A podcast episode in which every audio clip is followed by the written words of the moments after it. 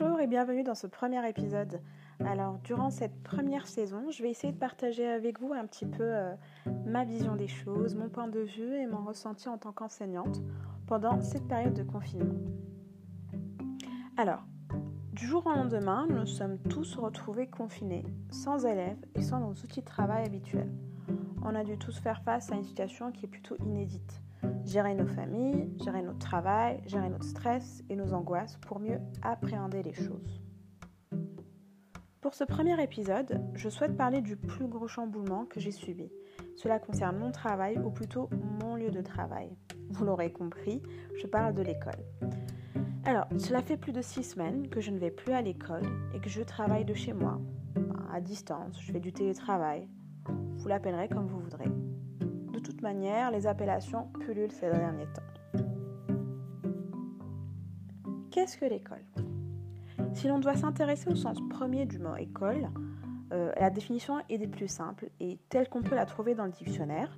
L'école est un établissement où l'on donne un enseignement collectif général aux enfants. Plutôt très simple, concis et précis.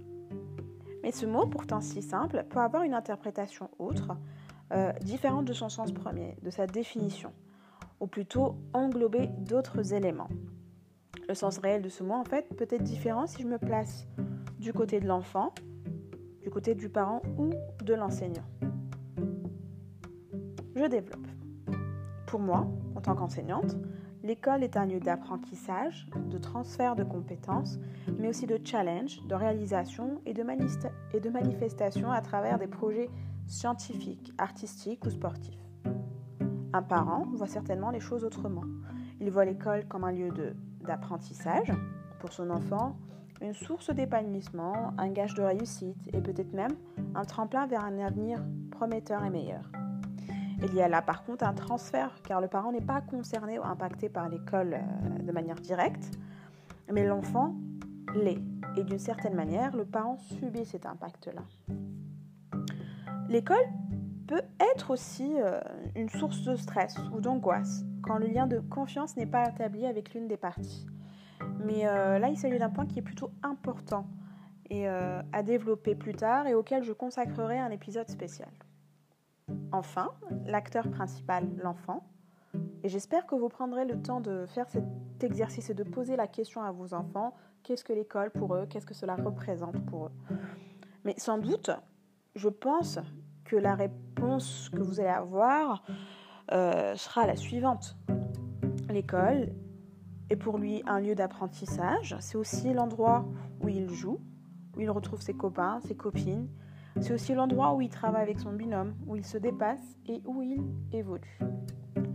L'école est l'endroit qu'il va fréquenter le plus durant tous ses cycles d'apprentissage et qui va l'aider à se construire. Je pense sincèrement que l'école englobe tout cela et que chacun en fonction de son rôle, de son statut, y voit des éléments plus dominants. Vous l'aurez compris, l'école n'est pas un endroit où on apprend uniquement les maths ou l'arabe ou l'anglais. C'est un lieu d'apprentissage plus complet et complexe à la fois. C'est le lieu de rencontre, de sociabilisation pour nos élèves. C'est là où a lieu leur première expérience de vie en communauté. Je pense que ce qui manque cruellement à nos élèves en ce moment, à vos enfants, c'est ce lien avec l'autre, justement. C'est cette complicité, cette relation de duel qui peut naître des différentes situations de vie d'école. Prenez donc le temps de discuter un petit peu avec eux, de leur parler, d'échanger avec eux quand vous pouvez, car eux aussi, ils n'ont pas été préparés à ce confinement. En attendant le prochain épisode, prenez soin de vous et restez chez vous.